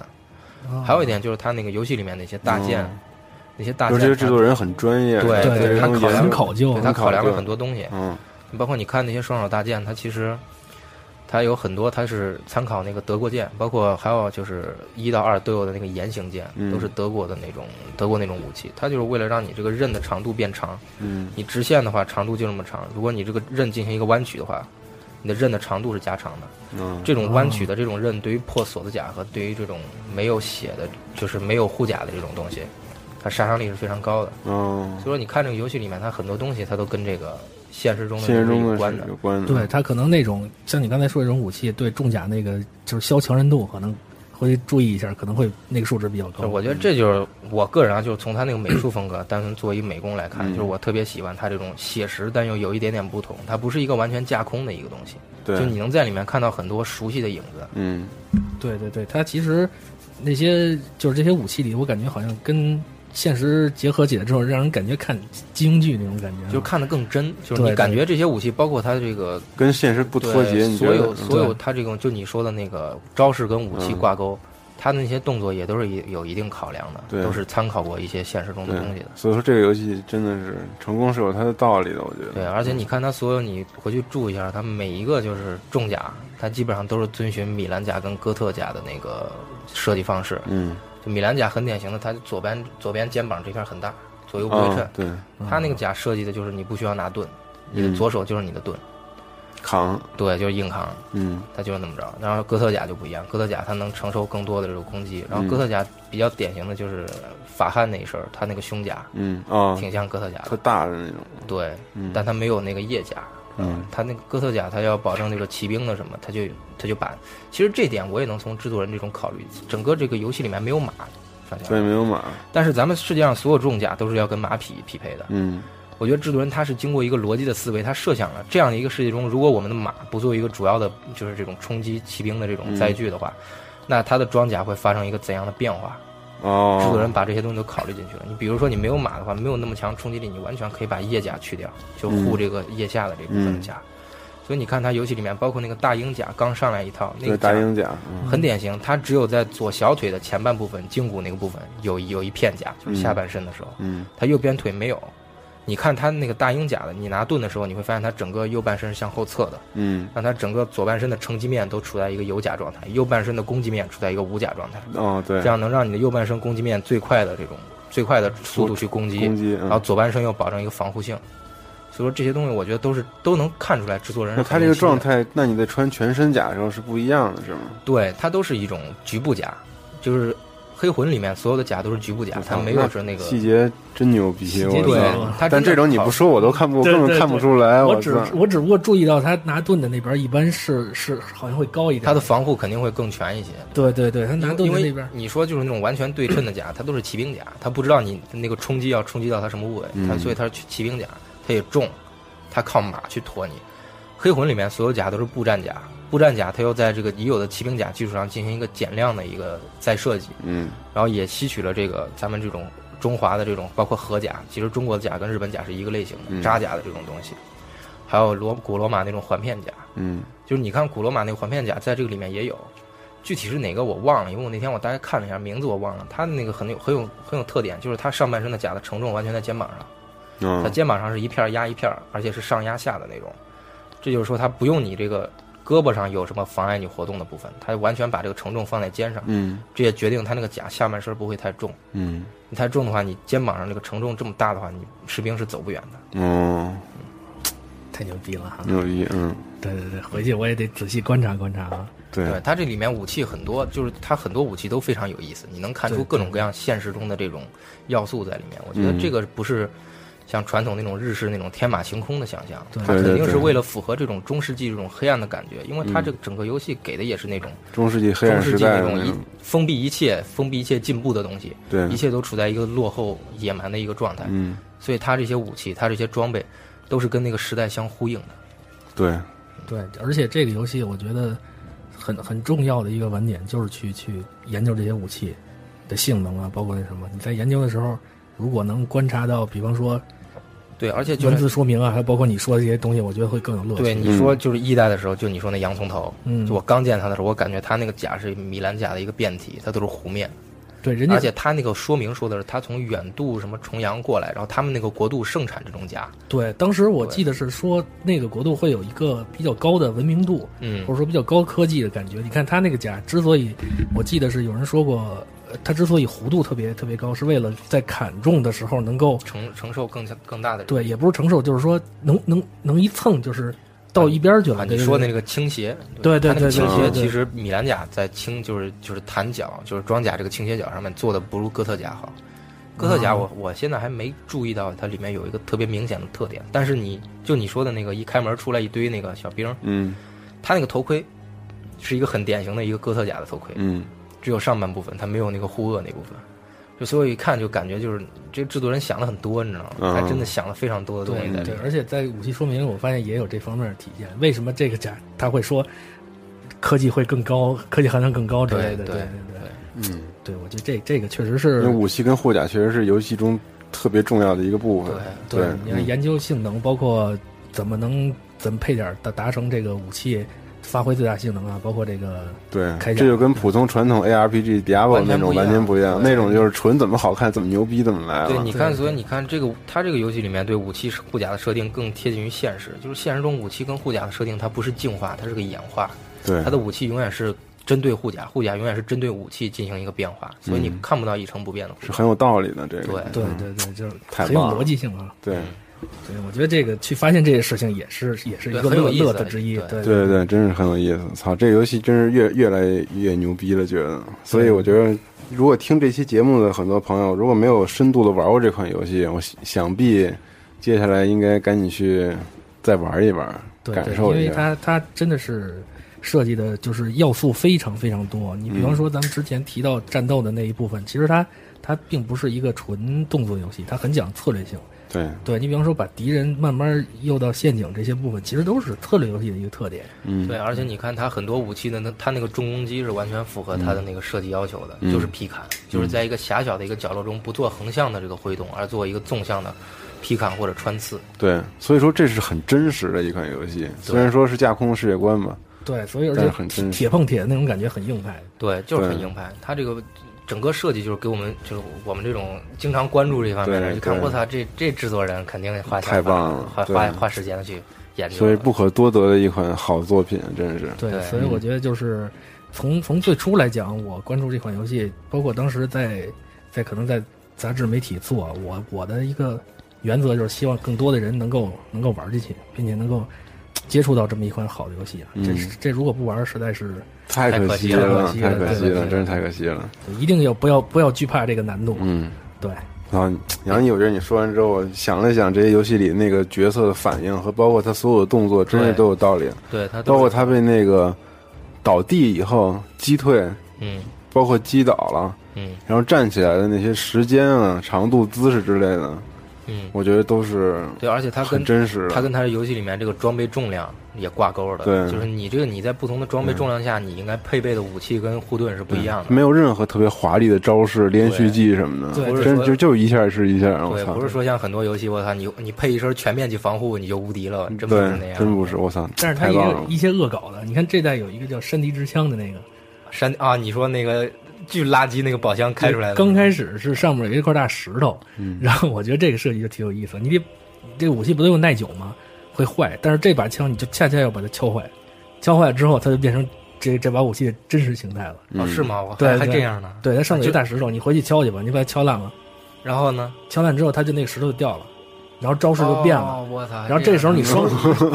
这样时呢，我我候我就我就双我就单手巨剑流了，我靠，对你双手持这把枪的时候，它就有一个特别夸张的乱舞动作，是吧？对你就会哦感觉到这这可能是恶搞的或者怎么着。对，对，那乱舞动作巨帅无比，就就是很脱离现实的那对种你。你一说这枪，我就想起玩一代的时候，大家不都说嘛，先去拿烟持枪。嗯，这真的就是发挥这个这这个游戏，就是在那种非常狭窄的那种过道中，你不要进行挥砍，你就要点对点进行攻击。呃嗯，渣，对，就要就要捅，你知道吗？嗯一定要捅，你千万不要就是有那种大硬直出现那种弹刀的状况，对那你嗯太危险了。嗯，对对对，而且所有玩这个已经玩这个游戏的玩家，希望你们就是能多试每一把武器，嗯说不定你就会发现，哎，突然有不一一把样武的器地特方别牛逼。对对，我现在就是为什么觉得这游戏太杀时间呢？因为你首先它探索要素太多了，然后我觉得它这个关卡设计师设计的这些关卡不亚于这个，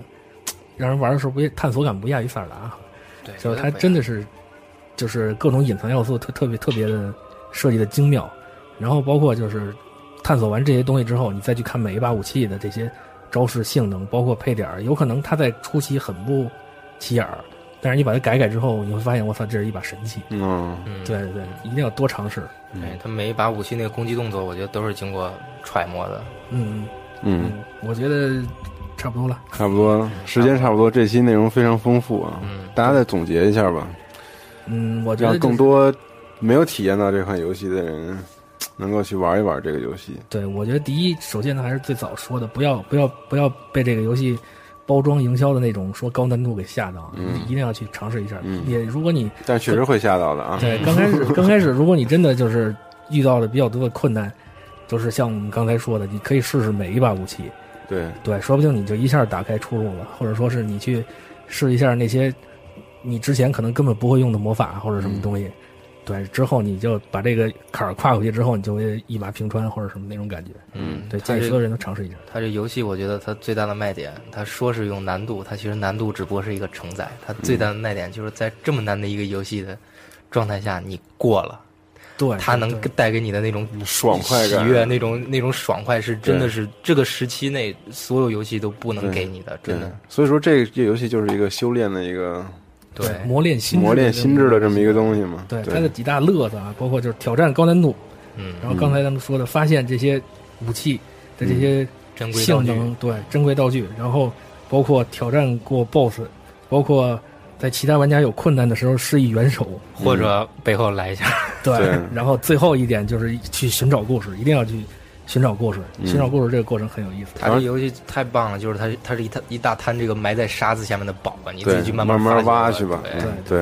然后关于世界观和故事，我们回头会再单做一期节目的啊，朋友们，这期节目就是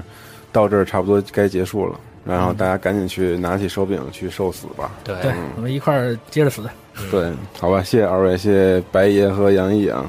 嗯，谢谢你。拜拜拜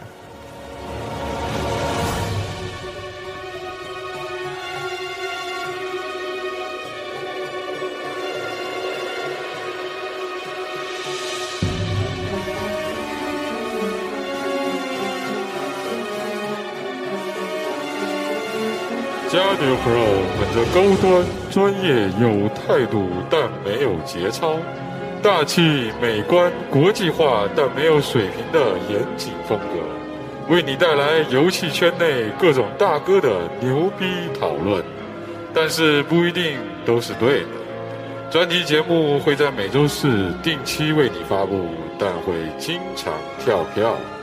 如果你希望能听到更多游戏专题节目，也可以持续关注我们的网页，三 w 点 g 杠 c o r e s 点 com，或者在新浪微博关注机核网。